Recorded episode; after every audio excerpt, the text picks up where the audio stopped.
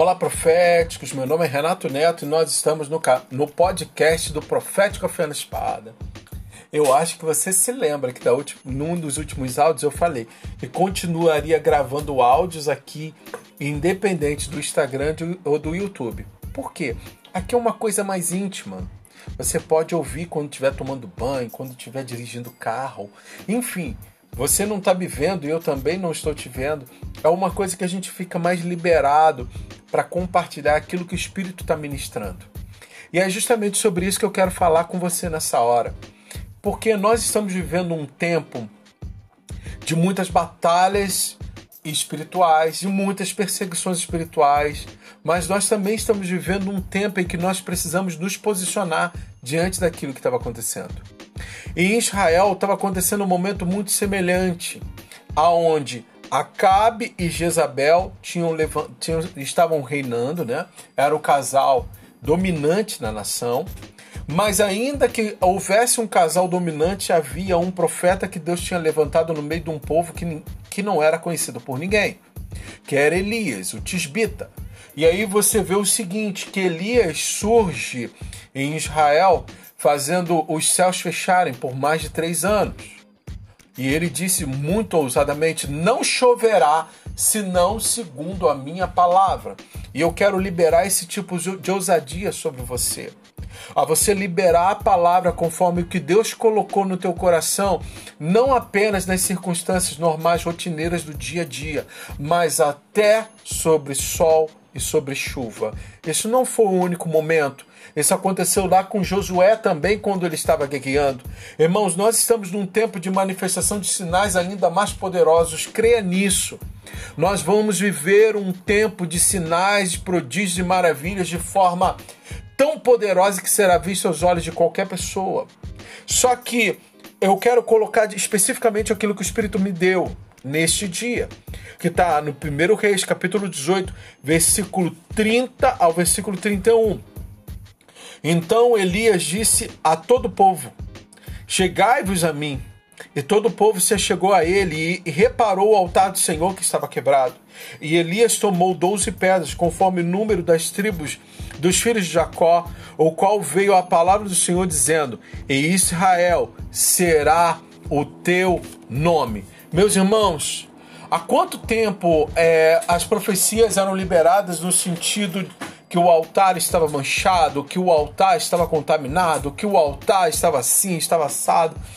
Irmãos, foram muitos anos, sabe? Eu estou envolvido nessa questão profética e de intercessão há 20 anos. E, e, eu sempre ouvi muito isso: o altar está contaminado, o altar está manchado de pecado, o altar está manchado com isso, aquilo. Irmãos, isso nascia, essas palavras nasciam de uma constatação daquilo que era visto, depois era falado. Só que nós estamos numa passagem aonde Elias viu que o altar estava quebrado, falou para que o povo se reunisse para restaurar o altar e ele mesmo colocou a mão na massa para fazer acontecer. Ou seja, é muito, é, eu acho muito pesado quando uma palavra é liberada e ela é colocada todo o peso em quem está ouvindo. Não, irmãos. Nós somos profetas, somos envolvidos com a profecia, somos pessoas que liberamos palavras, mas que estamos envolvidos no cumprimento dela. Acabou o tempo do profeta andar por aí e falar e não ter responsabilidade com as suas palavras. Não!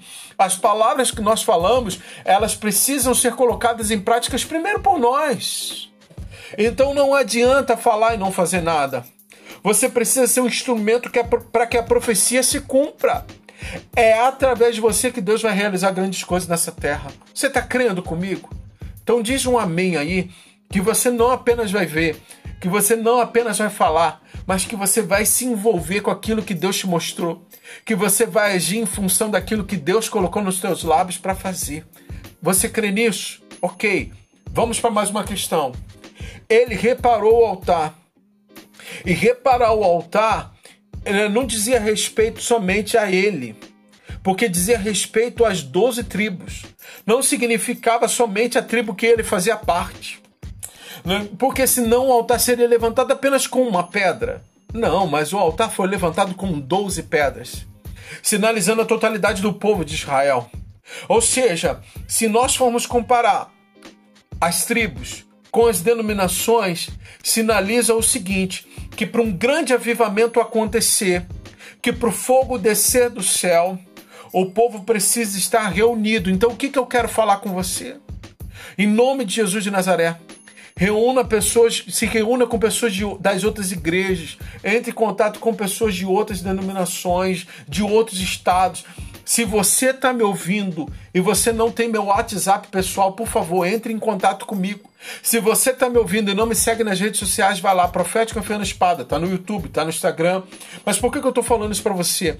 Não é porque eu quero mais alguém me seguindo, mas é porque eu quero proporcionar a unidade do corpo de Cristo, para nós sejamos juntos restaurando o altar. Sabe por quê? Ele reparou o altar ele restaurou o altar não apenas com, relação, com uma pedra, mas com doze, que sinalizava a nação de Israel, ao povo escolhido pelo Senhor. E olha que coisa forte, preste atenção, porque quando falou que, olha que o Senhor falou, Israel será o teu nome, não falou Jacó. E por que que falou Israel e não Jacó? Porque, irmãos, pense o seguinte: quem era Jacó?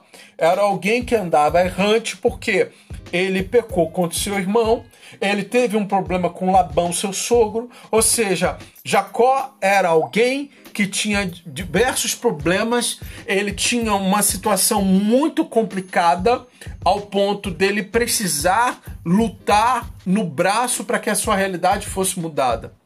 Hoje não faltam pessoas assim que se esforçam para viver uma transformação, mas não conseguem. Mas eu quero liberar sobre você nesse exato momento que o que vale sobre você não é o que as pessoas dizem, não é a forma como as pessoas falam a teu respeito, mas é o que o voz do céu flui na tua direção. Deus ele falou: Israel será o teu nome. Por que o Senhor falou?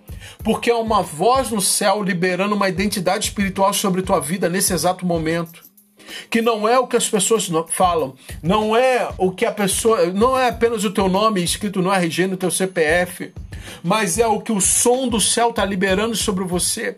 É um nome que Deus quer colocar sobre a tua vida.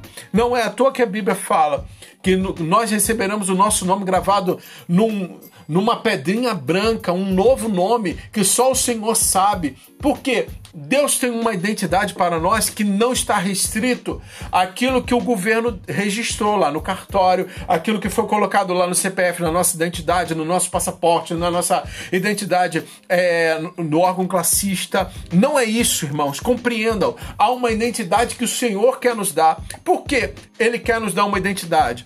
Porque a identidade ela se relaciona muito com aquilo que, conforme a pessoa pensa. Por quê? Jacó, ele precisava lutar, mas em Israel, a mentalidade dele foi mudada, não apenas daquele que lutava, mas para aquele que se comporta como um príncipe. Nós precisamos retirar do povo uma mentalidade de escravo, nós precisamos retirar do povo uma mentalidade contaminada para uma mentalidade de príncipe de Deus mulheres como princesas de Deus, homens como príncipes de Deus. Esse é o tempo que nós estamos vivendo, aonde a mentalidade ela está sendo atacada, onde os pensamentos estão sendo atacados e as pessoas estão deixando de ser príncipe de Deus para serem escravos de uma realidade que não diz respeito ao que o céu está falando. Ou seja, isso é um tempo que nós estamos vivendo e olha, pense bem nisso, porque se quando ele chegou lá, o texto fala assim: e ele disse ao povo: Achegai-vos, é porque o povo não estava perto. Irmãos, nem sempre aquilo que nós vamos fazer teremos apoio do lado das, das pessoas ao nosso lado. Mas é necessário que você compreenda aquilo que o céu está dizendo a teu respeito para que você possa prosseguir. E Elias falou ao povo: Achegai-vos a mim. Todo o povo se achegou. Sabe? Ele reparou o altar. E aí ele preparou o sacrifício e o fogo veio dos céus sobre o sacrifício. Pois é.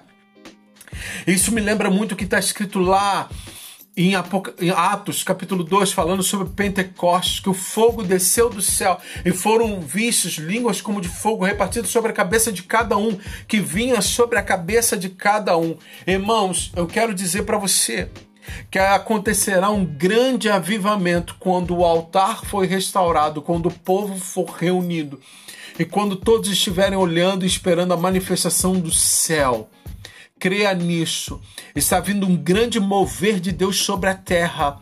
Mas Deus está contando com os profetas que são voz de destino, voz de direção, que podem falar: povo, se reúna aqui comigo e vocês vão ver aquilo que Deus vai manifestar. Pois é, irmãos, Durante muitos anos, as pessoas fugiram disso, falando: olhe para Deus, mas nós precisamos fazer as pessoas se achegarem a nós, para que o Deus que nós servimos se manifeste no lugar onde nós estamos, para que um grande avivamento nasça como uma onda do lugar aonde você está, a manifestação do céu vindo sobre aquele lugar e se espalhando sobre a face da terra.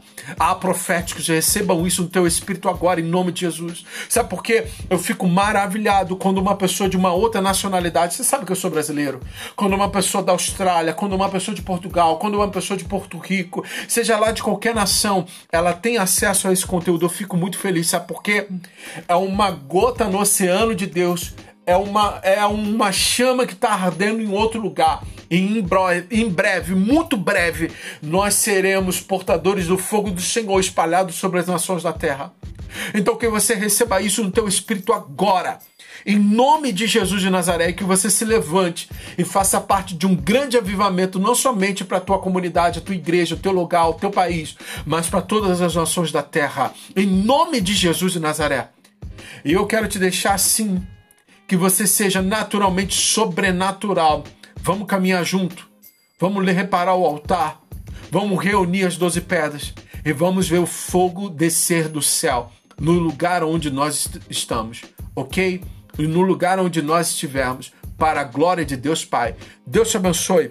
Vamos que vamos. Deus é conosco, profético. Vamos seguir em frente na trajetória que Deus tem pra gente. Deus abençoe.